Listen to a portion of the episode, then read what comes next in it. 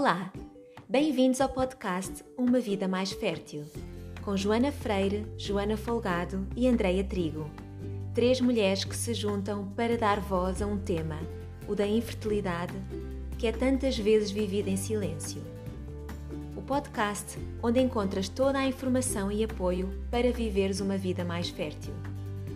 Se queres ficar a par de todas as nossas iniciativas, segue-nos nas nossas redes sociais em Vida Mais Fértil ou no nosso site www.umavidamaisfertil.com. Obrigada por estares aqui conosco.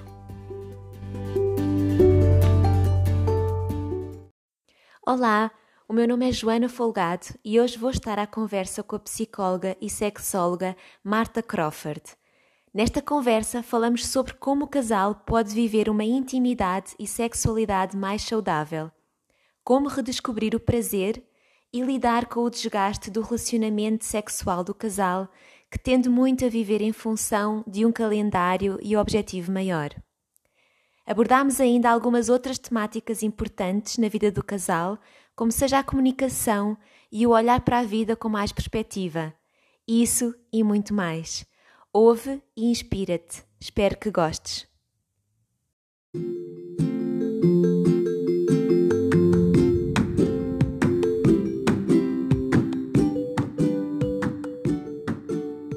Olá, Marta, é um prazer ter-te aqui conosco no nosso podcast.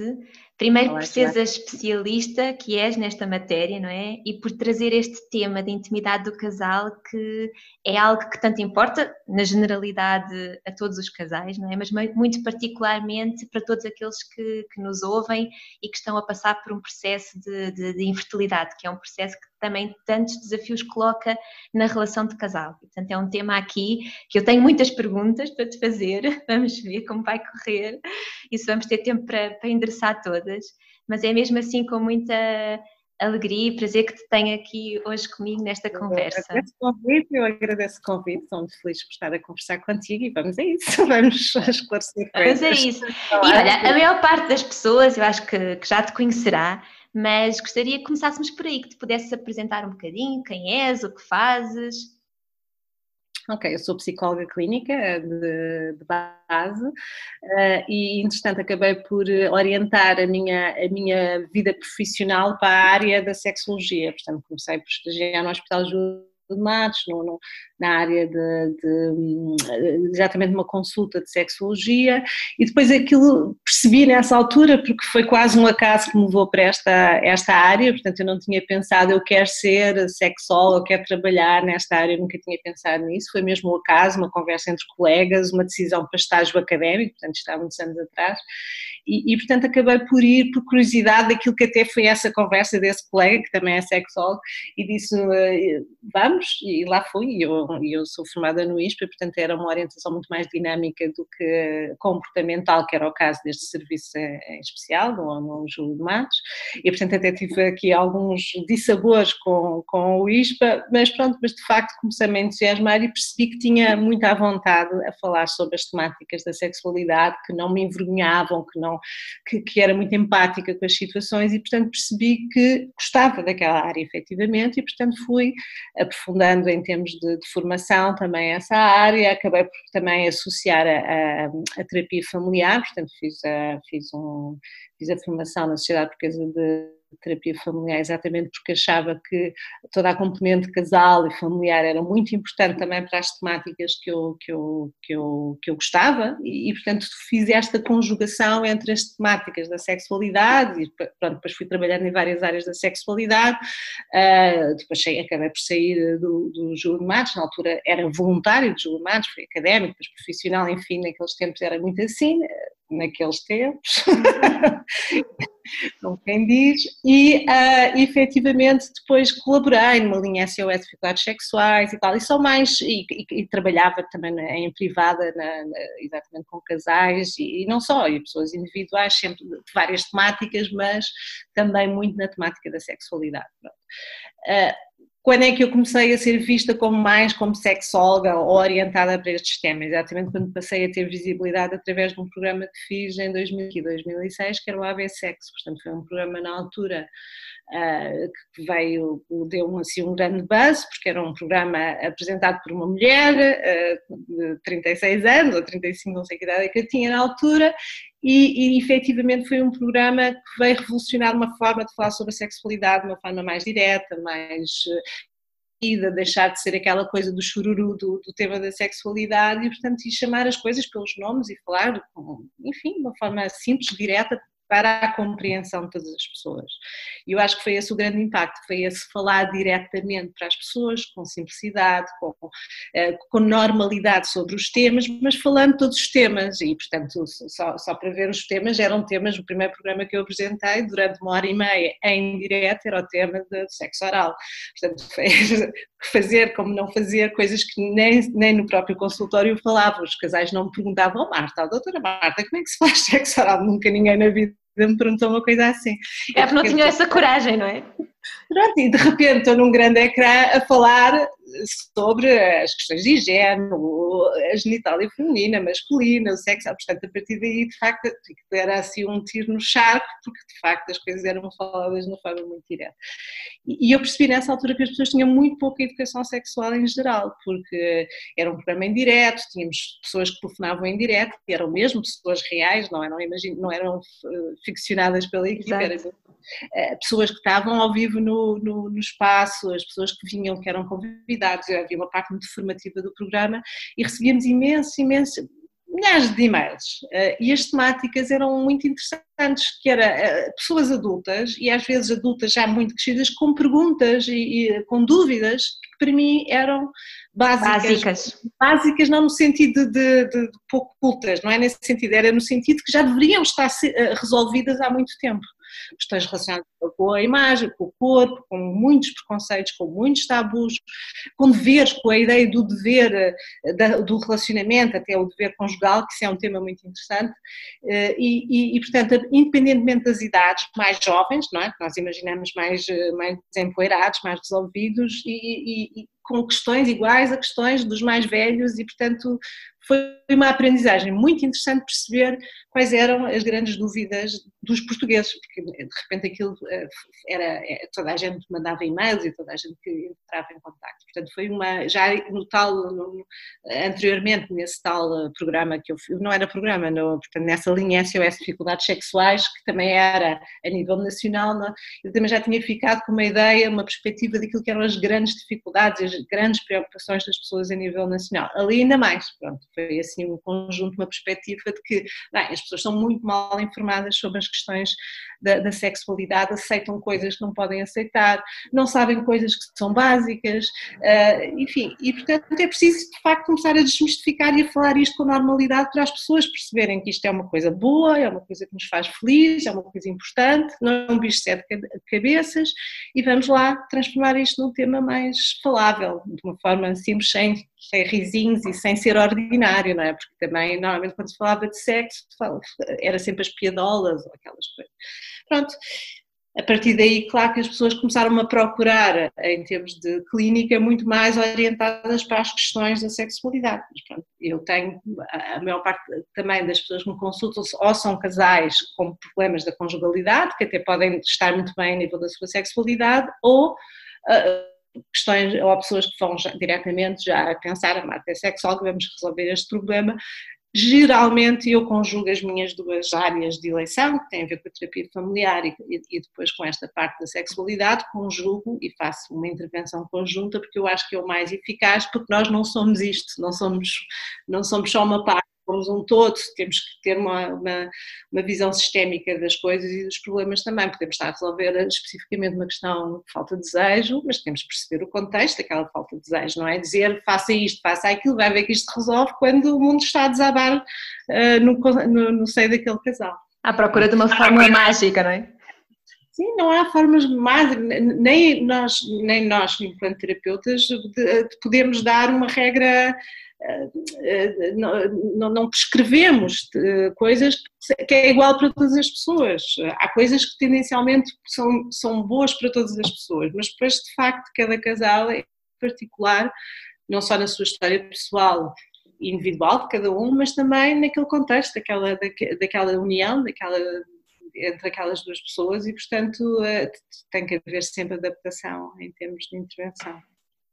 Então é assim, Marta, estou a ver aqui muitas sintonias, não é? Porque vamos falar de um tema, nós vamos dar voz ao tema da infertilidade, que já por si é um grande tabu, não é? Também aí há uma série de falta de informação, ah, há muito silêncio, muita dificuldade das pessoas falarem, e vamos aliar isso então também a uma parte que, como estavas a dizer, também normalmente não é muito falada, também tem algum tabu, não é? E também sempre com essa ideia de que Obviamente, vamos falar aqui da generalidade dos casos, mas isto, obviamente, cada casal tem o seu contexto, tem a sua realidade, as situações também na própria infertilidade são diferentes e, portanto, também vamos falar aqui de, de, de coisas genéricas que possam ser aplicáveis à maioria dos casais que estão nesta, nesta jornada. Há uma coisa, deixa-me só dizer, Joana, que é interessante. Hoje em dia, na altura que em 2005, quando foi esse primeiro programa, depois tive outros, mas nesse primeiro programa era assim uma novidade falar-se em público desta temática de uma forma positiva, ou pelo menos já tinha havido programas, o Machado Vaz, num contexto mais restrito, mais académico e tal, este era assim o mais para, para, a generalidade das pessoas, mais direto, mais claro. Uh, de, de, lá para cá, não é? Tem-se uma ideia, que é o novo, entendo eu, o novo tabu, que é as pessoas têm informação na internet têm acesso à informação, portanto não têm como não saber as coisas, não aprender as coisas. E isso não é verdade, ou seja, o facto de haver muitos sites e muitos canais onde as pessoas possam uh, ler ou, ou, receber informação, é preciso mastigar a informação e isso foi sempre o que faltou, o espaço e a possibilidade de mastigar, dialogar, de falar sobre os assuntos e resolvê-los, porque nós com uma leitura por si só não resolvemos, porque temos muitas coisas e temos e, e a, a, a, família, o contexto onde vivemos, os acessos à informação que temos também são diferentes uns para os outros e faz com que a pessoa consiga entender os temas de uma forma mais abrangente ou não, e portanto é preciso uh, não partir do princípio como existe informação em todo lado, que então as, as pessoas estão todas informadas. E isso não é verdade. Eu cada vez vejo pessoas com mais dúvidas, parecidas com aquelas que a minha avó via quando era viva, não é? E, portanto, e têm acesso à informação que a minha avó não tinha, nem sequer havia a internet nessa altura. E, portanto, se isso acontece, alguma coisa, isso eh, quer dizer alguma coisa, ou seja, independentemente da informação, nós continuamos a ter uma série de reservas e, e às vezes não temos o espaço próprio ou com quem falar, ou, ou achamos que devemos saber, que é outra questão, não é? As pessoas acham sempre que no tema da sexualidade há uma espécie de, de, de, as pessoas devem nascer a saber, ou não, não se fala disso, faz, não se fala, é, é, assim, a parte da comunicação íntima, é, vamos poder falar sobre isto, é muito importante, de facto, uhum. para a satisfação sexual e para o bem-estar bem do casal. Não é? Então vamos a isso. E olha, eu acho que uh, se calhar seria ideal, já que estamos a falar do tema da intimidade de casal, perguntar-te o que, é, o que é, que é isto da intimidade de casal? Que, que facetas é que isto tem? Ah, pegando um pouco daquilo que eu disse, é, às vezes quando se fala de intimidade as pessoas estão habituadas a falar de sexo e entendem o sexo como uma ação em si, não é? O ato sexual, entenda-se ato sexual normalmente na maior parte da cabeça das pessoas também é um ato em que existe um, é, o coito, não é? Pronto, é, o entendimento da, da sexualidade é muito é muito restrito, infelizmente, ou seja, as pessoas veem, consideram que sexo é coito, logo uh, tudo o que, está à volta, tudo o que tem a ver com a atmosfera à volta da sexualidade, da intimidade da proximidade do casal uh, é pouco interessante, o que interessa é aquela outra parte, não é? E isso é um dos grandes erros da, da, da, forma como a gente olha para a sexualidade e da forma como a gente vive a sexualidade. É quando achamos que o final, o ato em si, ou o coito, ou a penetração, é o que mais importa, ou o orgasmo que seja, é? é? Olhamos para o fim do caminho e não olhamos para o caminho em si, é? E o caminho em si é o mais interessante da sexualidade porque o fim, podemos ter muitos orgasmos, várias maneiras, uns podem parecer arrotos, outros podem parecer atins, outros podem ser históricos, ah, mas se a gente orienta toda a nossa intimidade só para o objetivo do coito, acho que temos uma, uma sexualidade bastante menos interessante em termos de, de, satisfação sexual das partes que estão envolvidas. Mas a intimidade tem a ver com esta ideia de poder comunicar, poder ser honesto. Eu normalmente associo uh, honestidade à intimidade, uh, a possibilidade de dizer verdade, uh, de verdade ou, ou, da pessoa se poder sentir bem-estar na relação com outra pessoa, com quem está. E bem-estar significa não ter medo, não ter medo daquilo que se pensa, que se sente, daquilo que se gosta, daquilo que não se gosta. E conseguir haver esse espaço de comunicação um, genuíno e, e, e, honesto e verdadeiro, não é? Verdade, de, de, de, de, verdade, da forma como a gente sente em cada momento daquela relação.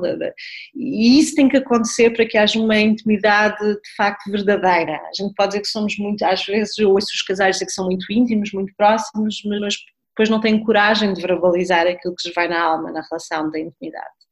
Uhum. Têm medo de serem mal vistos, têm medo de, de, ter sentimentos que não é suposto serem normais, uh, porque os amigos ou as amigas são diferentes e, portanto, há ali sempre uma dificuldade de honestidade total e de bem-estar total. E o primeiro ponto para a gente se sentir bem numa relação com outra pessoa é esta palavra bem-estar. É? Nós não associamos bem-estar ao sexo bem-estar, uh, associamos a outros níveis de situação, não é? Mas não ao sexo. E a palavra, e não há uma vez que eu não falo com os casais que começam uma terapia que não diga o que nós estamos à procura neste momento é bem-estar. Não é excitação, não é orgasmos, não é fazer isto e aquilo, comportamentos sexuais, e as pessoas têm muito na cabeça que ser bom sexo, por exemplo, é, é ter muitas, muitos, muitas posições ou fazer muitas vezes, que isso é bom sexo não sei porque é que é bom sexo isso e não é outra coisa, porque a qualidade é diferente da frequência ou da quantidade, é diferente da, das reviravoltas do cabo sutra que a pessoa possa fazer. É, às vezes é pouco, o que se, ou seja, em termos de ação pode ser muito minimalista, mas é a forma como se sente essa, essa, essa intimidade que, que Exato, faz... talvez, talvez muito focado na performance, mas não, mas não no sentir, não é? Se calhar é o mais importante, porque eu às vezes brinco e fico assim, ah, quer dizer, se a pessoa pegar num vibrador ou se pegar numa, como, as, como aos filmes em cima da máquina de lavar quando está a torcer ou não sei o quê, se calhar tem a vibração que lhe permite ter um orgasmo e ter uma sensação, pronto, orgásmica, um orgasmo é um, é um momento de prazer, mas vai-se lembrar disso para o resto da sua vida, vai ser uma coisa importante no seu dia-a-dia só no sentido mesmo da libertação da energia, não é? Quase como se fosse um, um ansiolítico ou quase como se tivesse feito uma corrida e tem aquele efeito a seguir, não é? Agora, pela adrenalina, é, pela experiência, não é? Pronto, mas esta união, esta capacidade de nos unirmos à outra pessoa não passa só por esfregar e já tem o orgasmo e está resolvido, porque há muitos casais a fazerem isso e não têm qualquer, o mínimo de intimidade. Não se sentem bem, as coisas têm dificuldade em beijar, em tocar, em abraçar, vão direto ao assunto. Existe uma espécie de um guião uh, que, que, supostamente é o guião certo, alguns nesta mensagem invisível do universo que diz que aquilo é que tem que ser assim. Portanto, começas, beijas, apalpas a mama, vais a mão abaixo, acima, penetras. Uh, existe um, um uma cavalgada, um orgasmo, pronto, e agora já podemos dormir descansados porque já fizemos aquilo que era suposto fazer. É? E isto não é nada, isto não tem interesse absolutamente nenhum. Quer ocasionalmente pode ter, mas para uma vida é pouquinho, não é? Certo, e, e tu, falas aí de uma coisa que certamente despertou o interesse de quem nos ouve, que dizes que que, e bem, que a jornada é muito mais aproveitar o caminho e não tanto foco no, no fim, no objetivo, não é? E para quem está nestes processos, uh, o maior foco, no fundo, inicialmente, quando, quando começam por vamos, vamos tentar engravidar, vamos, vamos então agora dedicarmos esse sonho de, de, de, termos um bebê, tudo parece muito mágico, não é? Aumentam, se calhar, o número de, de, de, vezes em que fazem amor, é tudo muito apaixonado, muito intenso, mas isto com o tempo vai-se desgastando, não é? E cada vez mais o objetivo é existir uma penetração para um fim que é reprodutor, não é? Então, já lançaste aí um, acho que assim vai ser um, um, um, mote de lançamento para a nossa conversa. Eu, eu perguntava-te, como tu tens experiência de casais que te chegam, que estão nesta circunstância, que desafios é que eles eh, normalmente te trazem, que te colocam? Portanto, os casais, a razão que, que leva a uma, uma, situação de infertilidade, às vezes são, são estranhos a, a, quem está a passar por uma situação de infertilidade, que pensa no seu próprio caso ou nas pessoas que conhece e que eventualmente não, se, não, não pensam que existe determinado tipo de contextos que também, no fundo, provocam infertilidade, mas não pelas causas habituais não é? Uh, por exemplo, há casais que me procuram uh, porque a sua intimidade sexual eh, não, não está a funcionar bem, não se relacionam intimamente, têm imensa dificuldade em ter iniciativa para estar um com o outro, há inibições, uh, quer porque existe uma disfunção qualquer sexual, porque ele não consegue ter ereção, porque ela não tem desejo, porque não, tem vergonha, tem, existe uma cerimónia profunda de iniciar aquele contacto íntimo porque alguma vez não correu tão bem, eh, não correr bem é não estar disponível e não ter orgasmo. Isto é o conceito de não correr bem na maior parte da cabeça das pessoas. Portanto, se o homem não tem ereção, é um problema, nomeadamente se estamos a pensar em engravidar, não é?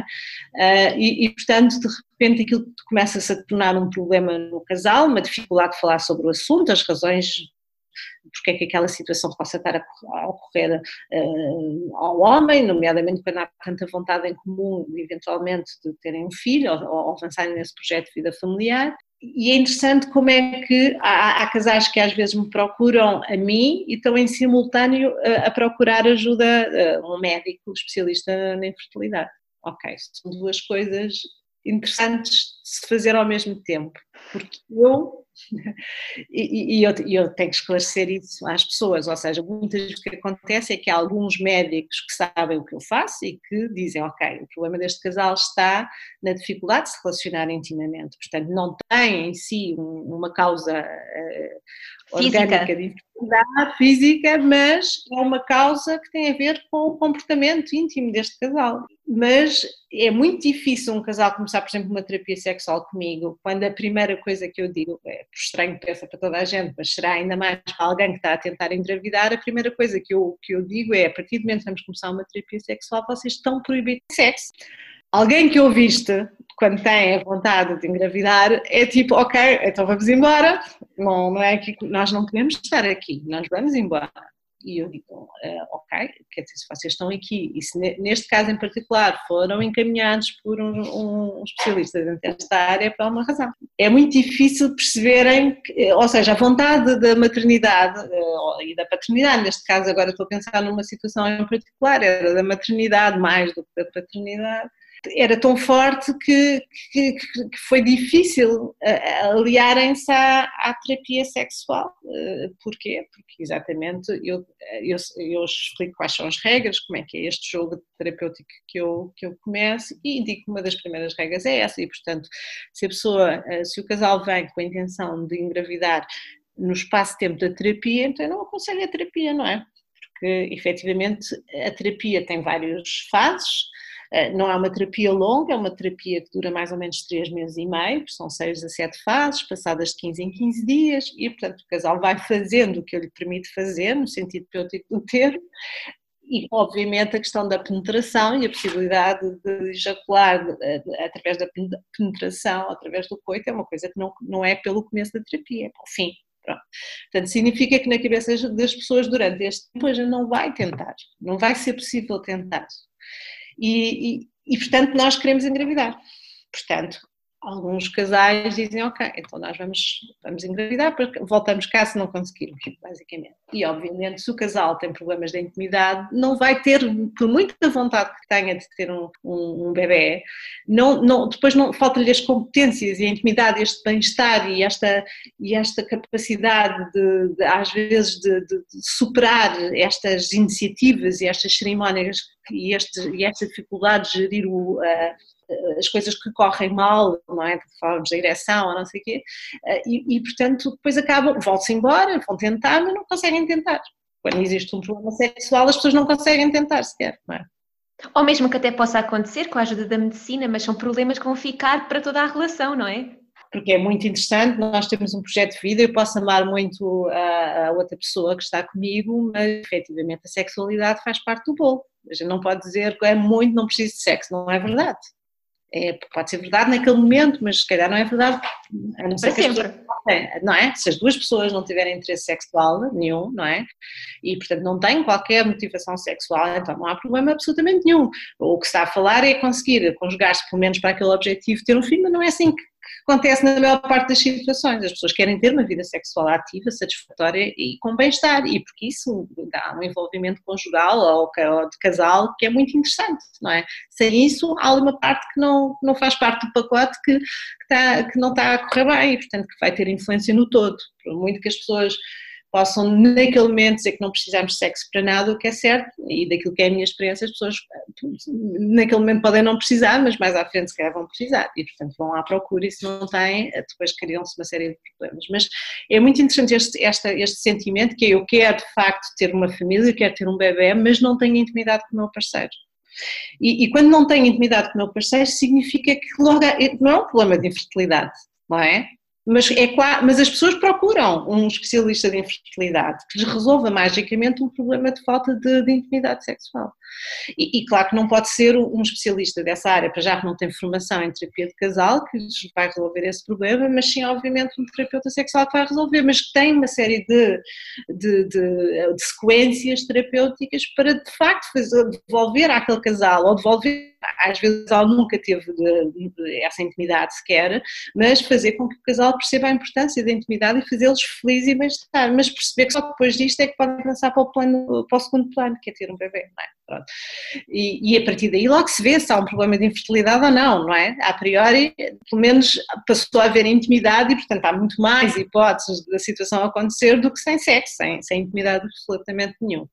Há outras situações em que, de facto, há pouco tu dizias já, eh, estamos a trabalhar para uh, o entusiasmo, fazer muitas vezes amor, mas depois isso também pode cansar ao fim de algum tempo quando percebemos que não estamos a conseguir, não é? E depois começam os processos de, de infertilidade, que têm todo um protocolo, não é? Muitas vezes têm horas marcadas, têm períodos marcados, que são períodos uh, ótimos para uma possibilidade da pessoa eh, poder engravidar naquele momento, mas não quer dizer que sejam os momentos ótimos para a pessoa ter excitação sexual, disponibilidade sexual e vontade de iniciar uma interação sexual.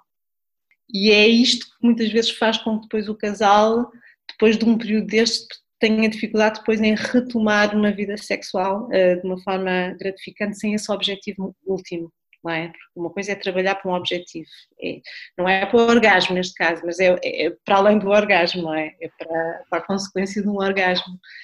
E quando estão muito orientados, não é? Claro que uh, se, se as coisas correm bem, se o período não é muito extenso no tempo, facilmente as pessoas depois voltam a, equilibrar a sua vida e pronto, e as coisas voltam a uma certa naturalidade em termos sexuais, mas também é preciso perceber o ponto de partida dos casais quando começam a tentar engravidar, não é?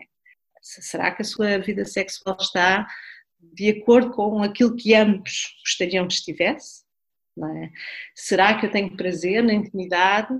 Eu vejo muitas vezes os casais depois do nascimento do primeiro filho e do segundo filho, e regra geral, os problemas já lá estão antes do nascimento do primeiro filho permanecem lá, porque não foram endereçados, não é? Não é? Já existe problemas, depois as pessoas dizem, não, foi a partir do nascimento do primeiro filho que nós nos afastámos sexualmente, intimamente e não sei o quê porque existe também, depois do nascimento, uma série de reservas e de coisas que não se fala com o nascimento, que é preciso os casais falarem sobre essas coisas. É preciso, durante uma gravidez, falar das alterações que acontecem durante nove meses e das vontades e não vontades e, e tudo, e, e, de que forma é que o casal pode continuar a ter uma intimidade muito interessante e muito satisfatória, mesmo que não haja penetração, porque às vezes existem alguns receios relacionados com a penetração, algumas situações. Mas o, o que me parece é que muitas vezes, quer a pessoa, neste caso estamos a falar de casais que tiveram um primeiro filho, não é? Mas, mas eu noto, não é, que uh, em uma grande maioria desses casais os problemas são antes do nascimento do primeiro filho. E, portanto, existe uma problemática em, na, na intimidade sexual. Neste caso, eles têm um filho, mas existe uma problemática. Noutras situações, de infertilidade, pode existir também uma problemática a priori, não é? E depois, sim, sim. problema acessório, de, acessório, quer dizer, há o problema da infertilidade, o que torna um problema de base muito maior, não é? porque ainda por cima no outro caso de repente concretiza pelo nascimento de um filho, eh, no segundo caso que eu estou a referir não, é, não se concretiza pelo nascimento de um filho, existe aqui uma, um, todo um protocolo. Pior, pior ou não, não é? Porque na verdade, isso que estás a dizer também é muito interessante de, de, de ver em perspectiva de casais que estão nesta situação de poderem usar este, este tempo também para esse crescimento enquanto casal, não é? Porque é interessante, eu, eu, tenho assim uma visão que pode não ser correta, não sei, mas é, pelo menos é aquilo que é da minha experiência. Eu, eu parece que sinto que um casal que, que, que passe por esta situação de infertilidade é como se houvesse uma um desgaste da relação, um desgaste mas no sentido de maturidade da relação, é como se os anos se multiplicassem pela, pela experiência, casais que estão juntos se calhar há 5 anos, mas que em termos de vivência parece que estão há mais, porque, porque de facto colocam-se aqui temas difíceis para os casais, de necessidade de comunicar temas difíceis, de entrar em conversas sobre intimidade, que se calhar muitos casais que engravidam logo, esses temas só são levantados a posteriori, não é? E portanto são casais que podem amadurecer muito no bom sentido. Pode não dar certo, se não são resilientes e procuram essa, essa intimidade, mas se isso acontecer de uma forma positiva, é, é, é de facto um espaço de tempo em que os casais se podem preparar para isso de uma forma mais fértil, não é? Sim, uma forma, eh, isso que estás a dizer é muito interessante, porque é assim, eh, eu vejo eh, os casais, portanto, nesta diferença, da forma como um médico especialista dentro desta área, os tratamentos, da forma como eles são preparados, são muito objetivos, não é? Aquela, é, naquele momento, vamos medir, vamos ver, é, tem que ser agora, vá, está na hora, não é? E, portanto, isso é exatamente o contrário daquilo que é o, o apelo da intimidade. Por exemplo, quando eu faço uma terapia sexual, o que é que eu digo? Uh, vocês vão estar várias vezes, mas só podem estar, não é? O convite é sempre feito por um uh, ao outro, só podes convidar o outro para estar contigo se tu tiveres vontade. E as pessoas dizem, mas, ah, mas tem, tem vontade, é que conversas assim. Não, disponibilidade, vontade, e quando a terapia começa, não preciso do desejo sexual das pessoas, preciso da disponibilidade mental para estar na intimidade com outra pessoa, que é uma coisa diferente, e que as pessoas não percebem logo o que é que isto quer dizer. E, portanto, vão aprendendo pela experiência. Normalmente, no início, não percebem o que é que eu estou a querer dizer. Acham que, ah, vamos fazer umas festinhas, umas massagens. É muito mais do que isso. É deixar, é, é que faço em que eu, pelas minhas regras, pelos meus impedimentos, faço, crio uma, um, um, espaço virtual ou fictício em que as pessoas se sentem livres, porque não têm que fazer aquilo que, que normalmente é suposto fazerem. Por obrigação, não é? Quase. Por obrigação, ou por, por, um objetivo maior, ou seja lá o que for. Ou seja, eu quando estou, no, estou casado, porque é suposto, porque há uma data de supostos na nossa vida, que muitas vezes nós funcionamos de acordo com isso e não de acordo realmente com a nossa disponibilidade, porque temos uma, uma dificuldade muito grande de entender o não. O não é sempre a tampa, não é? ah, estou farto de levar tampas, não é? dizem eles, ah, porque ela não sei o quê, desculpa, tal, tal, tal. E eu trabalho não como uma coisa positiva, porque é muito interessante, porque se eu disser, se eu só te convido a ti quando tu tens disponibilidade e tu só aceitas quando tu... Se tens essa vontade. Então este encontro vai ser muito produtivo, vai ser muito interessante. Agora, se eu te convido e tu dizes nem, ou seja, aceitas por outras questões que não a tua vontade, porque é suposto, porque passou muito tempo, porque te queixas, porque quando eu me nego tu ficas agressivo, porque quando, porque é assim, é suposto, foi assim que me sempre a fazer, seja, sei lá, o que for, não é? Então aí a forma como eu estou naquele momento é menor. Até posso me entusiasmar a partir de certa altura, mas tendencialmente é menor porque a razão que me leva a dizer sim não é a melhor razão, não é a razão da disponibilidade e da vontade de ter ali um momento. Mas e às vezes as pessoas acham, nem percebem que têm esse direito esse espaço, ou seja, aprenderam a dizer sempre que sim ou a dizer sempre que nem como uma coisa válida. Eu digo, não há nins. No sexo ou há sim ou há não. Os nins são uma porcaria, mais vale que meus lados porque o NIM significa um esforço, eh, significa ceder, significa fazer por e não eh, uma autoconsciência daquilo que quer ou que não quer. Não é? e, quando é, e quando a pessoa quer, verdadeiramente é muito interessante esse espaço de intimidade e faz crescer o casal e faz crescer aquele momento e torna-se mágico. Quando a coisa é feita só por conhecer, porque já passou muito tempo quando se queixa, então a coisa é muito, muito pouco interessante. Eh, pode não ser duas ou três vezes seguidas, mas ao fim de algum tempo passou a ser desinteressante. É? E começaram aí, muitas vezes, as tais desculpas de ah, estou cansado, não me apetece, dá-me a cabeça, isto e aquilo, e as fugas viáveis e, que o outro até possa compreender, mas o que está em causa é verdadeiramente, eu não sinto, assim, isto não é assim tão giro, não é assim tão bom, não é assim tão prazeroso, e portanto, quando eu falava há pouco da intimidade e da honestidade, tem a ver com isto, esta possibilidade de eu, nesta relação que tenho com esta pessoa, ser verdadeiro relativamente à minha vontade. E quando quer, quer, e quando não quer, não quer. E o não tem que ser trabalhado nos casais, não como uma tampa, não como uma coisa negativa que vai contra o outro e que faz mal ao outro e é porque não se gosta do outro, mas sim com a possibilidade de ser assertivo na intimidade.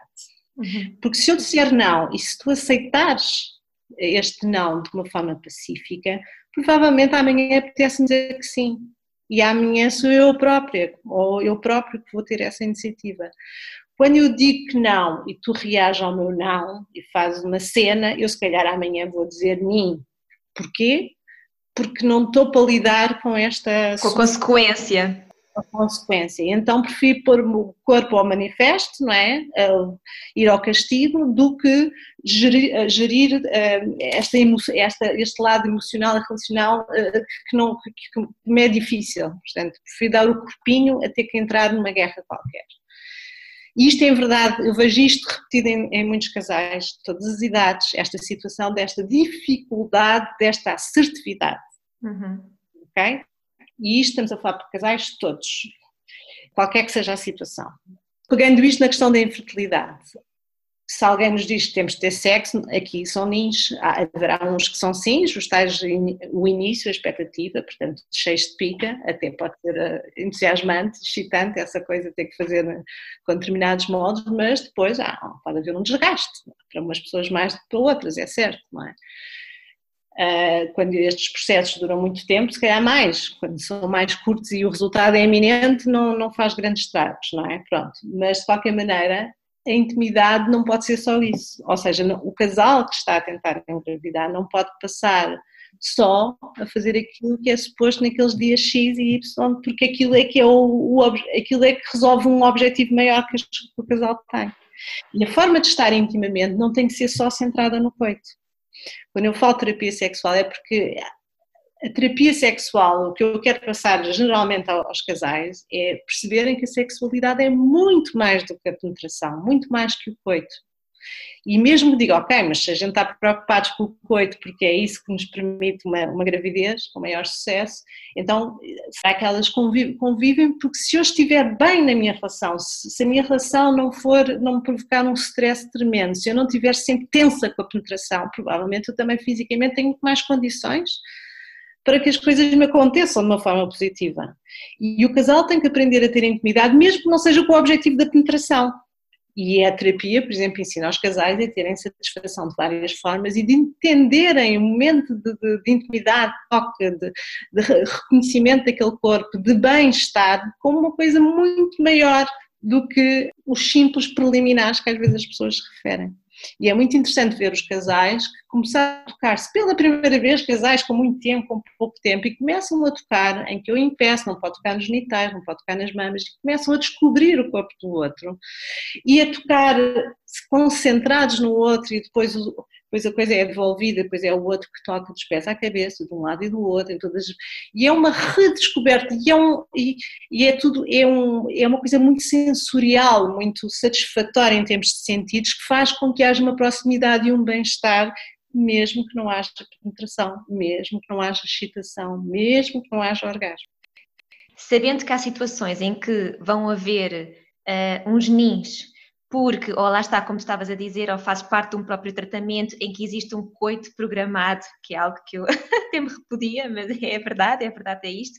Há abstinência sexual e depois há o coito programado, né? portanto, há dias que efetivamente isso tem que acontecer, ou mesmo quando não é por recomendação médica, existe muito, e isso também se calhar é um tema que podíamos aqui falar, muito aquele sentido de culpa, de culpa por não, não ter acontecido, porque é assim, a mulher é fértil uh, uns dias, não é? é aliás, é 24 horas, 48 horas que o óvulo que está vivo, não é? E, portanto, a janela de tempo é tão curta que aquilo é mesmo quase tem que ser, porque esta é a única oportunidade que nós temos neste mês para que possa haver essa probabilidade de acontecer. E bem sei que tu disseste que na terapia a recomendação logo é estão proibidos de ter sexo, não é? Mas como é que se gera esta necessidade de um bocadinho de urgência, que depois também, quando não acontece, gera esta culpabilização, ou até por essa recomendação médica de tem que existir. Como é que se gera isto face até à possibilidade do casal não ter vontade de acontecer naquele momento. Como é que se gera este dilema? Pondo as, as fases que eu conheço de, de uma terapia sexual no mês, é? nós, temos, nós sabemos que o momento de fertilidade é, é mais ou menos localizada no, ali no, intervalo de tempo fácil de eh, localizar, não é? Não só por eh, pronto, normalmente corresponde ali a meio do ciclo menstrual, mais para a frente, mais para trás. Eh, são mais ou menos aqueles seis dias de janela fértil. Janela, pronto. Portanto, estamos a, estamos a apostar para, aquelas, eh, para aquela janela, o óvulo aguenta-se a X tempo, e, portanto, mas temos ali seis dias.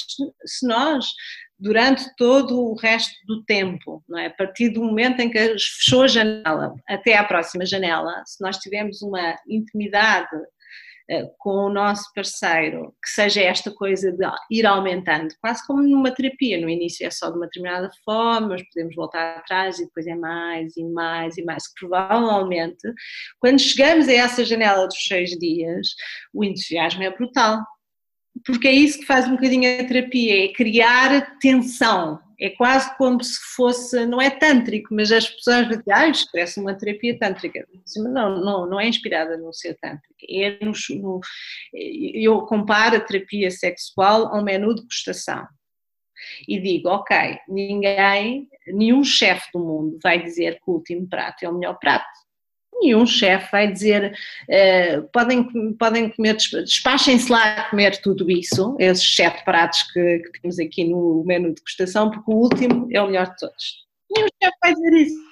O chefe o que é que vai dizer? Apreciem, apreciem todos os pratos. E até pode acontecer que alguns não cheguem ao fim porque já estão satisfeitos, ou então têm a curiosidade de experimentar porque querem experimentar tudo mas não porque o último é o melhor. E nós, na nossa sociedade, olhamos para o sexo como o coito é o melhor, e o orgasmo é a única, é a forma de, de, de certificação de que bem.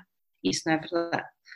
Porque há muitos pratos, e quando digo pratos não é coisas super confusas, não é? Ou, ou, assim fora. Também desta forma de sentir a intimidade, desta pele que é tão importante para as mulheres, desta forma de sentir, não ter pressa, não ser apressado, de usufruir de várias formas de ter prazer, até essa, porque se a gente pensar bem, a maior parte das mulheres, depois é mais um, uma coisa controversa que eu vou dizer, mas a maior parte das mulheres não tem satisfação através da penetração vaginal. Uhum. É? Os estudos dizem que há uma porcentagem pequena que tem prazer só com isso, ah, mas precisa de outros géneros de estímulos, o clitóris é o ponto mais importante de toda a sexualidade feminina, é o único órgão que tem como função dar prazer à mulher e, portanto, ela tem que fazer parte do jogo, princípio, no meio, do fim, sempre. E ainda muitos casais acham que o clitóris é coitadas delas que precisam de estoque ali. Eu, eu, não, eu só consigo, não é? Quando eu ouço mulheres dizer que não têm orgasmos, eu pergunto, mas quando se toca assim, quando se descobre, quando se masturba, tem? Tem. Então, orgasmo não, não tenho. Ou seja, até o mindset é, ok, se eu não tenho durante a penetração é porque não tenho. E isso é outro erro. E isso leva-nos depois a, determinadas ditaduras sexuais que não são nada positivas e não fazem com que a pessoa de facto viva feliz essa sua parte da sexualidade e, portanto, às vezes, uh, pegando outra vez neste grande desejo de, de mãe, o objetivo é o sexo para e não para viver a sexualidade de uma forma feliz. Mas voltando à questão da janela dos seis dias, e do timing entre o fecho dessa janela e, o, e, a abertura do próximo, não é? Se calhar o jogo que os casais têm que fazer não é tão esse jogo que vai ser monitorizado naqueles com temperaturas e com é agora, não é? Quer queiras, quer não queiras, mas em vez de apostar todas as cartas nesses dias, tem que se apostar no que vem antes, no período entre o fim e o princípio. Aí é que é a grande festa, aí é que faz com que os casais estejam próximos íntimos, a perceberem que vale a pena, tudo bem que estão a trabalhar para um, para um outro fim, mas que faz tudo parte de um contexto muito interessante até chegar àquele ponto. E mesmo que seja hora marcada o dia, se calhar até é picante, até é estimulante, porque tem tudo o resto. E porque é tudo assim um crescendo. E a terapia, quando eu faço com casais, não por causa de, de, especificamente desta questão, mas, mas pode ser perfeitamente adaptado. É muito interessante se as pessoas fizerem este percurso e elas perceberem que, que há um crescente, que vai crescer e que agora no início só tocamos desta forma, depois começamos a tocar mais daquela forma. E eu procuro, tu procuras nesta dança, quando chegar ao fim aquilo é uma coboiada, é muito mais estimulante e tira esse peso da experiência científica de ter sexo para um outro bem maior, não é?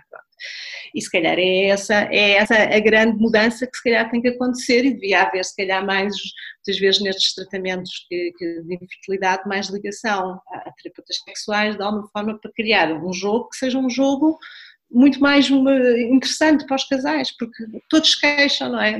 Da hora marcada e ter, e ter estado muito tempo nesta coisa da hora marcada e de repente já não tem hora marcada porque entretanto conseguiram e de repente parece que há uma desmotivação, desaprenderam o bem que é a intimidade só por si e não para um bem maior.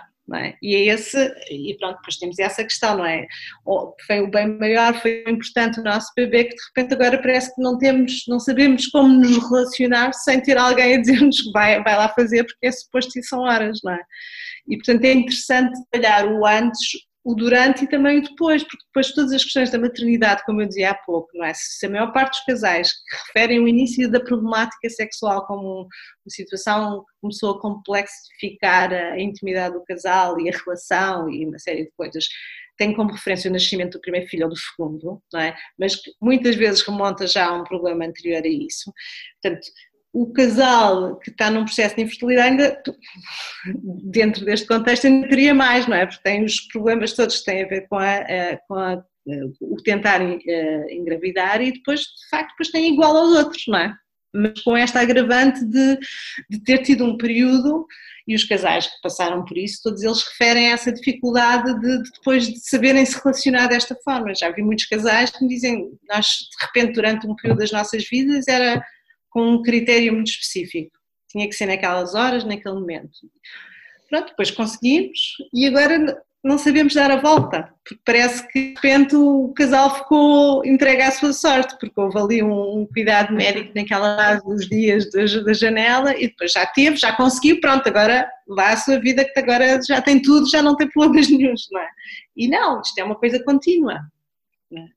E olha, estou, estou, estou a ouvir-te e estou a pensar, bem, isto é mesmo útil ouvirmos, porque casais que vivem isto focam-se muito naquilo que é janela fértil, sem dúvida, e o foco fica todo apontado para aquele momento, não é? O que tu estás aqui a sugerir é o foco tem de estar é nos, é nos outros momentos, para criar essa intimidade, para que depois o prazer possa surgir de forma mais espontânea também, mais, mais prazerosa nesses momentos. Ou mesmo, digo eu, isso é uma pergunta, mesmo que também não seja ainda assim prazeroso, porque a própria obrigação de ter que acontecer naquele momento e, de, e, de, e desse pensamento existir, pode de facto uh, limitar um pouco, criar aquelas, aquilo que também estavas a falar há pouco, de, de todas aquelas conjecturas mentais, não é? De tem que ser, de, tem que acontecer uh, que, que inibem logo um bocadinho a disponibilidade, não é?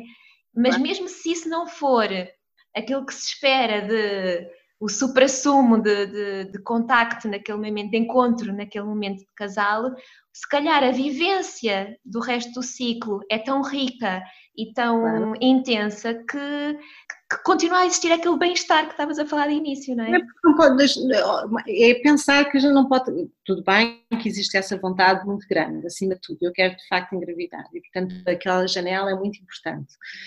Mas, e às vezes resulta, outras vezes não resulta, não é? A gente sabe isso. Agora, se aquele, aquele, aquele período foi vivido com muito prazer e bem-estar do casal, pode não ter resultado no sentido da gravidez, mas resultou de certeza no sentido da intimidade do casal. Uhum. E vai dar muito mais energia, mais força para continuar a tentar. E isso é um bem maior. É um bem maior parecido com o outro bem maior que se quer, não é?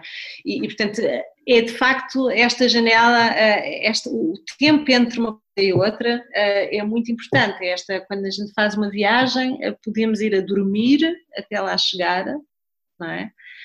Vamos daqui até Faro e vamos a dormir e acordamos em Faro. Uau, estamos em Faro, que bom que é estarmos aqui. Ou então podemos ir vendo a primavera no Alentejo, as sol a bater, os, os animaizinhos, as flores eh, na estrada, não sei o quê.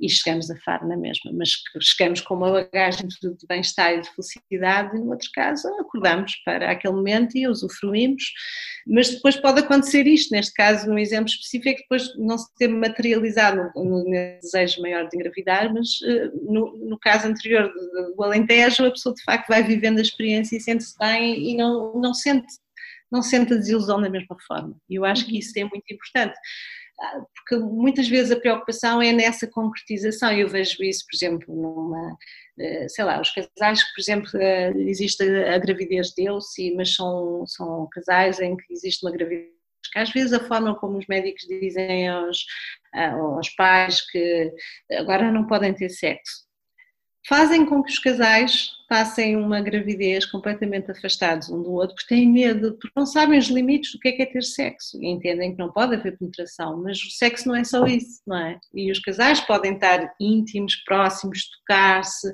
se calhar até pode haver determinados tipos de comportamentos sexuais que não impliquem a penetração eh, ou não, vamos ver se a questão é o orgasmo ou não é que está. E, portanto, os, os médicos também têm que ser claros, porque as pessoas têm medo de fazer essas perguntas, porque não vão perguntar especificamente, ah, mas podemos fazer, ir até onde? Fazer o quê? O que é que não podemos fazer? Podemos beijar, podemos tocar, pode haver excitação sexual, pode haver orgasmo, e portanto, e há várias formas de estimulação que podem ser interessantes quando não pode haver penetração. E, e, mas eu vejo casais que disseram, ok, mas os médicos disseram que a gente não podia ter sexo, portanto deixaram de ter tudo até o beijo ficou excluído desta intimidade, não é? Porque o beijo podia, sei lá, fazer qualquer coisa de mal que eles não sabiam exatamente e, e, e como não sabiam, melhor era prevenir, para não, não, não causar nenhum distúrbio. E, portanto, às vezes esta comunicação é complicada, por exemplo, às vezes também depois do nascimento, ao fim daquele mês, a mulher vai, vai, vai ao seu médico, vai é vista e diz, ah, ok, já pode ter sexo.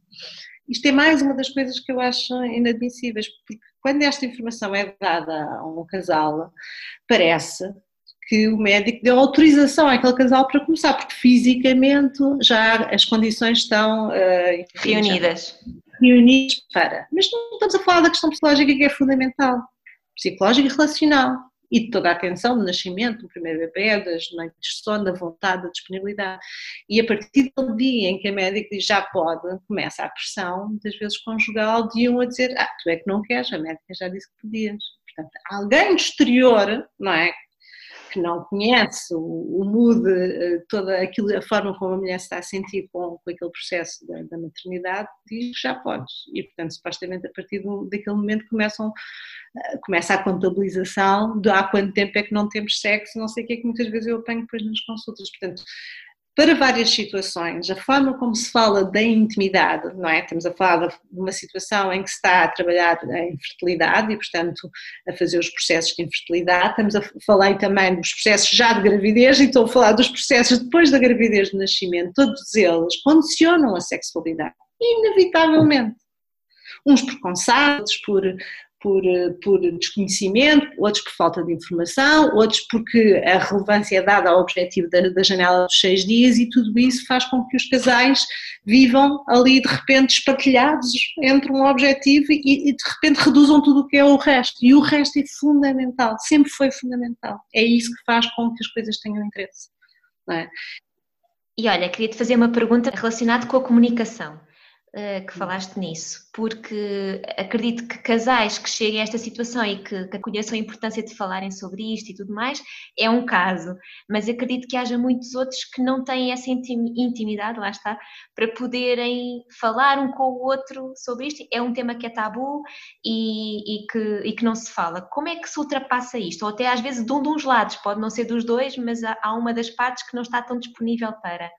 Eu acho que eu, a minha experiência é que às vezes o casal entre eles não conseguem falar havendo um moderador, um terapeuta moderador, a, a, comunicação chega de um lado e do outro, porque a gente consegue traduzir as coisas. Às vezes há muitas dificuldades, de, de, de, as pessoas que têm muita dificuldade de intimidade e quase que nunca falaram sobre o, o seu sentir, o seu bem-estar, o que querem, o que não querem, gostam, o que não gostam, às vezes apresentam-se numa consulta de, desta natureza com problemas um bocadinho artificiais. Um problema que, que às vezes eu olho para aquilo e disse este não é um problema, eu consigo perceber logo que isto não é um problema. A pessoa não está a conseguir comunicar o problema e, portanto, inventou aqui um artifício, uma coisa que quase parece anedótica, quando o problema é uma falta profunda de intimidade que o casal não consegue dialogar. E portanto eu vou começando a traduzir os pensamentos e tentando pôr cá de fora, fazer perguntas diretas. E, e às vezes o que é preciso é alguém que seja, dirija os outros nas perguntas, o que é que está a pensar, o que é que não está a pensar. E isso ajuda no fundo a desenvolver um bocadinho a comunicação e a perceber que é interessante depois de comunicarem, que, que os dois ficarem muito mais esclarecidos, que afinal aquilo que pensavam não era bem isso afinal a outra pessoa estava era com medo, não era porque não gostava de, de não, não gostava disto ou daquilo, é porque tinha receio, tinha medo, tinha tido experiências atrás, não sei o quê. Portanto, às vezes é preciso pôr em comum, é, de uma forma empática, este diálogo e nós aqui é quase como uma tradução e ao mesmo tempo também tentar, de facto, puxar pelas pessoas e pela capacidade delas sobre as coisas num ambiente em que é um ambiente protegido, não é? Naquilo não vai haver confusão, é, é protetor, traduzir para o outro perceber, não é? Às vezes também a comunicação é porque é muito agressiva, não é? As pessoas quando estão em fases, estão muito, numa relação muito agressiva, significa que eu digo coisas, mas tu nunca ouves aquilo que eu te digo, é, ouves sempre outra coisa, é aquilo que queres ouvir, porque o tom, a tonalidade da, da comunicação é, é da agressividade e portanto às vezes o conteúdo não, não se ouve, ouve só aquela comunicação não verbal aquele olhar, aquela postura, e portanto eu já não sei o que é que lá vai dentro no, no conteúdo. E, portanto, isso muitas vezes leva as pessoas interpretem aquilo que o outro está a dizer de uma forma diferente e, portanto, no fundo, a, a mensagem não chega de um lado e do outro. Mas efetivamente as pessoas têm que, se têm dificuldade em falar sobre isto, a pedir ajuda seria uma, uma forma interessante de aprenderem a comunicar. Há uma coisa que não falei, mas, por exemplo, é preciso perceber, ainda confrontando aquela situação que eu no início falava, que às vezes não há intimidade sequer, portanto não sabemos se existe um problema físico de infertilidade, mas é preciso, eh, portanto não existe a intimidade sexual daquele casal e, e, às vezes de facto há um que quer mais do que o outro ser pai ou mãe, não é? Neste uhum. caso portanto, e não são honestos. Ou seja, se, se, alguém que tem muita vontade e o outro não tem, às vezes não consegue verbalizá-lo em palavras e o corpo é que o traduz com uma disfunção erétil, por exemplo, não é? E, portanto, no fundo é uma forma que, que é quase não é culpa minha, porque eu até quero muito, o meu corpo é que não está a permitir-me ser eh, eficaz nesta. E, portanto, é preciso também perceber as histórias e esta história é, é, tramada, não é? Quando um quer muito e o outro não quer, e portanto nunca há a ocasião certa para as pessoas estarem intimamente, é, é, todo um outro mundo, não é? Porque às vezes a vontade da maternidade da paternidade não, não é igual naquele casal. Até pode haver, em termos teóricos, a vontade de terem um bebê, mas pode não ser nos mesmos timings. Exato, exato. Agora e outro só que é mais à frente. E, portanto, de alguma forma, os comportamentos daquele casal também muitas vezes levam em que, as, quando estamos a falar, toda um, uma forma de envolvimento e não estamos a falar de coisas físicas, não é? Não é? Uhum. Leva a, a todo um, um determinado comportamento que dificulta, de facto, essa possibilidade de poderem engravidar. Estamos a falar de uma outra coisa que não é física. Uhum. Não, esse tema também é, muito, também é muito importante trazer, porque de facto aqui a comunicação de casal pode ser vista em várias perspectivas. Né? Pode ser essa situação efetivamente de uma das partes quer muito e não verbaliza essa, essa vontade, ou até verbalizando que o outro não quer acompanhar, que então ainda aí ainda se torna mais, mais difícil de lidar, penso eu. Uh, mas também a, a, comunicação do próprio tema da infertilidade, porque o que acontece muitas vezes é, é e pelo menos aquilo que eu ouço de experiências uh, que me chegam, é uma das. Normalmente as mulheres ruminam muito no tema, têm muita necessidade de falar sobre isso e, e, e também ficam com o medo de poder monopolizar a conversa nesse sentido, porque não encontram essa disponibilidade na outra parte e, e, e que isso possa influenciar eh, na relação.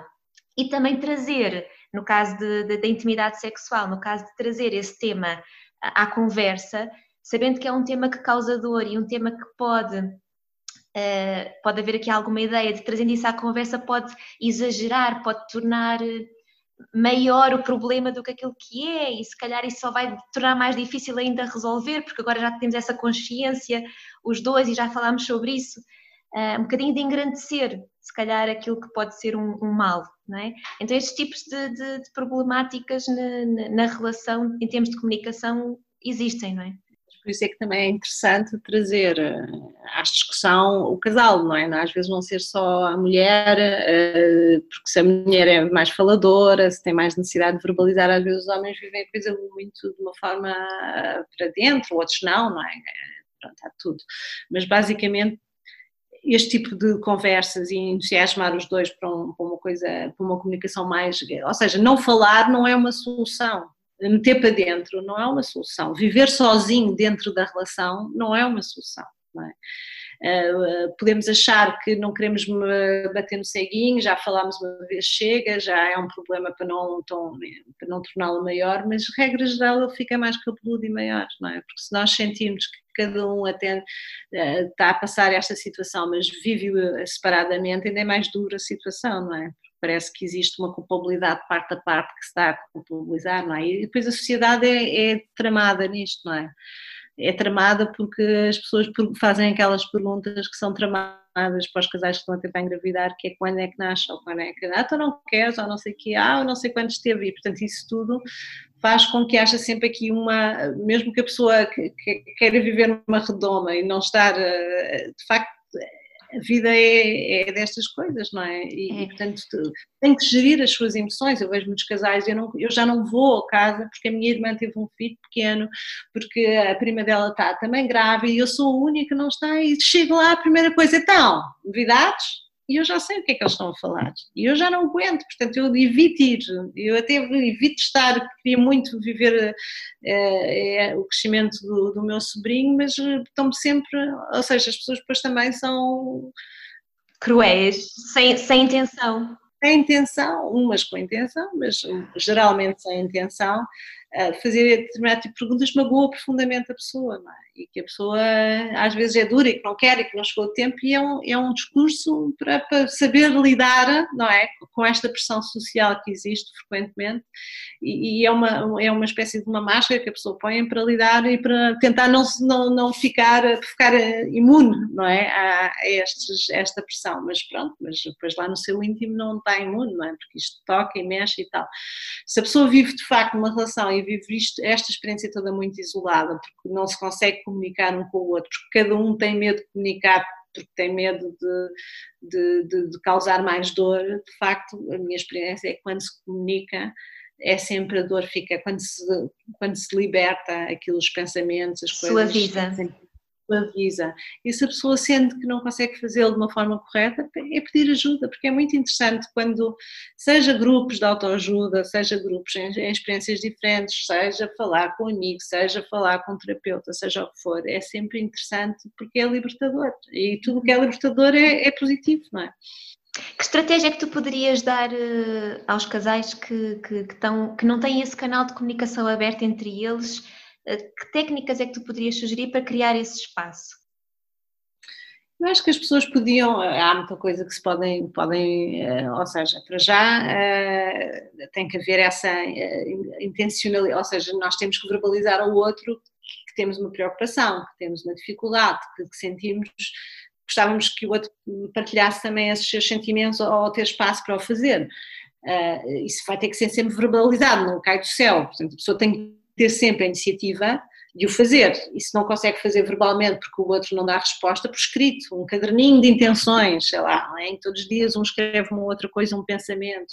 Uh, pode ser coisas de brincar, não, não, não tem que ser coisas sérias, não é? Pode uhum. ser um recado que é dado, posto no, no espelho da casa de banho sobre um pensamento que a pessoa teve ou uma preocupação, ou como é que a gente consegue transformar isto numa coisa boa. Vamos ver o, coisa, o positivo do negativo. Eu gosto muito desta expressão que é, às vezes a gente só consegue ver o copo vazio eh, em situações a pessoa acha que não tem outra, outra hipótese, não existe positivo em coisas negativas, não é? Em grandes coisas negativas não há coisas uh, positivas. E eu acho que há. Eu já tive muitas experiências negativas na minha vida e pessoas que perdi uh, muito importantes para mim, e eu no momento que eu comecei, comecei a ver o positivo de, dessa perda ou, o positivo de uma situação grande, trágica que eu achei que não tinha outra e foi quando eu me consegui uh, viver melhor, não é? E quando, quando eu digo o bom do mal, é em, o, que, o que é que eu estou a melhorar, ou seja, o que é que me fez amadurecer, são coisas desse género, não é? Se a pessoa perdeu alguém, não há bom nisso, não é? Perdeu, perdeu, é, um, não há, não, é insubstituível, mas o que é que isso me fez, o que é que isso me transformou, o que é que, o que é que isso fez com que eu ficasse melhor pessoa, ou fizesse melhor aos outros, ou a mim própria, não é? Portanto, eh, nessa ótica, eu acho que às vezes podemos tentar, de facto, numa situação que é menos boa, tentar encontrar uma solução positiva. E é preciso, de facto, às vezes, quando estamos muito obcecados com o tema da infertilidade, começar a fazer outras coisas dançar, pintar, fazer, fazer coisas divertidas, para a pessoa não estar de facto concentrada, e esta questão que falaste da ruminação é muito comum, a pessoa está sempre, sempre, sempre pensar, o cérebro não descansa e portanto isso cria uma ansiedade profunda, a ansiedade tem um impacto sobre o corpo, não é? o corpo ansioso não, não é tão fértil como um corpo descontraído e portanto isso tudo tem influência e portanto temos que encontrar bem-estar e diversificar os nossos objetivos. Ok, nós temos um filho, é uma coisa muito importante, é o mais importante, mas temos que encontrar também outras formas de, de receber coisas que nos fazem bem na nossa vida, é? que nos deem prazer, que sejam ótimas. Não, não é por não é para compensar, não, é para nos sentirmos bem e gratos e, e, e, felizes com as coisas que temos e não pensar que somos só infelizes porque não temos aquilo, não é? Porque nós temos muito essas características, não é? Se não temos aquilo, somos infelizes, porque aquilo é era melhor do que outra coisa.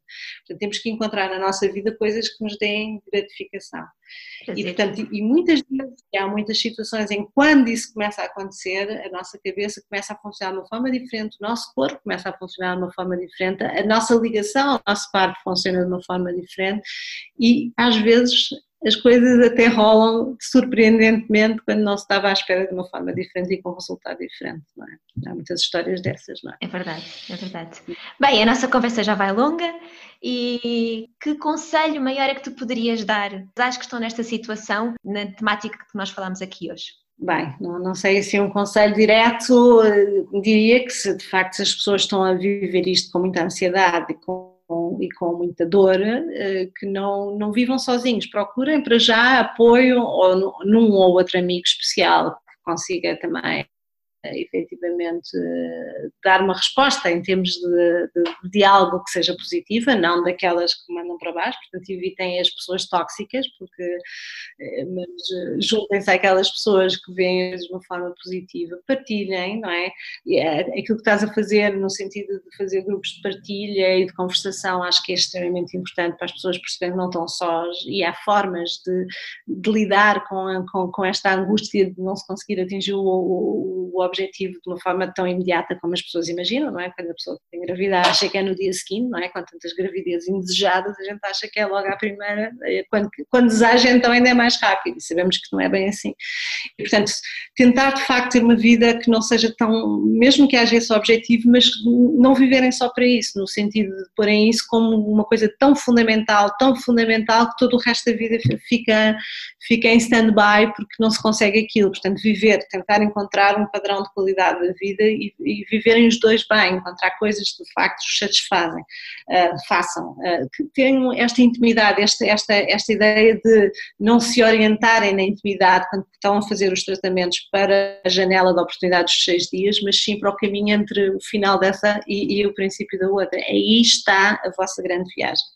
E a viagem faz com que depois esses seis dias sejam muito mais esplendorosos e mesmo que não resulte uma gravidez, é uma experiência de casal eh, que vai ser interessante, quer dizer, claro que eu estou a orientar naquilo que é o, mais ou menos as fases daquilo que é a terapia, se, se, se, casal, se, os casais quiserem procurar ajuda terapêutica também é uma opção, não é? É interessante, é sempre uma descoberta em termos de intimidade, portanto o objetivo, os objetivos das terapias sexuais não é propriamente porque se tem um problema, muitas vezes o casal até está bem, mas quer ficar melhor e quer amplificar a forma como vive a sua sexualidade. E portanto isso serve uh, para várias fases da vida do casal, para o antes, para uma gravidez, para depois, para, para, o resto da vida, para a menopausa, enfim, tem uma, uma tem, é uma forma de estar sexualmente que é muito gratificante e, portanto, numa situação em que há uma crise, porque não, querer engravidar e não conseguir, é um momento de crise da conjugalidade e, portanto, temos que encontrar outras formas de, de nos, de, de nos não é? Realizarmos realizar sem isso, mesmo estando com esse objetivo ainda por concretizar e portanto e quando isso acontece e quando temos uma rede e quando partilhamos e quando estamos e quando falamos verdadeiramente na relação e intimidade e quando partilhamos tudo isso parece que, que é um é um momento de crise mas é mais suave e é isso que se quer não é? ou seja não, não faz vida, às vezes as pessoas vivem o ano todo de uma forma infernal à espera de viverem bem nas férias, nos tais 15 dias de férias que têm. E eu digo sempre, quer dizer, se viveram de uma forma infernal durante 360 dias, não é aqueles dias que vão, vão correr bem, normalmente não correm, e é por isso que os casais muitas vezes depois das férias procuram ajuda em setembro, não é? Porque, porque de facto não foi bom, não foi bom porque já não era, não é magicamente, porque se tem uns dias de folga que passou a ser bom. E portanto é esta ideia de fazer o percurso, é sempre o percurso o melhor do caminho. Olha, então eu vou, se, se me des permissão, claro, coloco depois informação sobre, sobre ti, como é que as pessoas podem chegar até ti para ajudar-te, para, para, que possas também, uh, dessa forma ou noutra que as pessoas entenderem, ajudar a, a fazer essa viagem Sim, às vezes nem, nem, nem, é preciso uma terapia, às vezes basta uma conversa mais de, de um bocadinho para tocar em vários assuntos Exato. e, explicar algumas coisas, que é o suficiente para depois o casal até fazer esse percurso sozinho de uma forma diferente.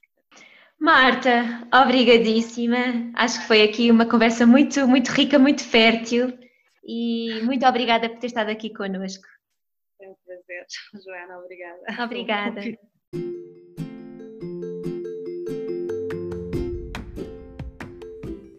por hoje é tudo. Obrigada por teres ouvido este episódio. Deixa-nos os teus comentários, sugestões e perguntas. Estamos aqui para te ajudar a viveres uma vida mais fértil. Segue-nos nas nossas redes sociais, em Vida Mais Fértil, e não percas o próximo episódio. Até já!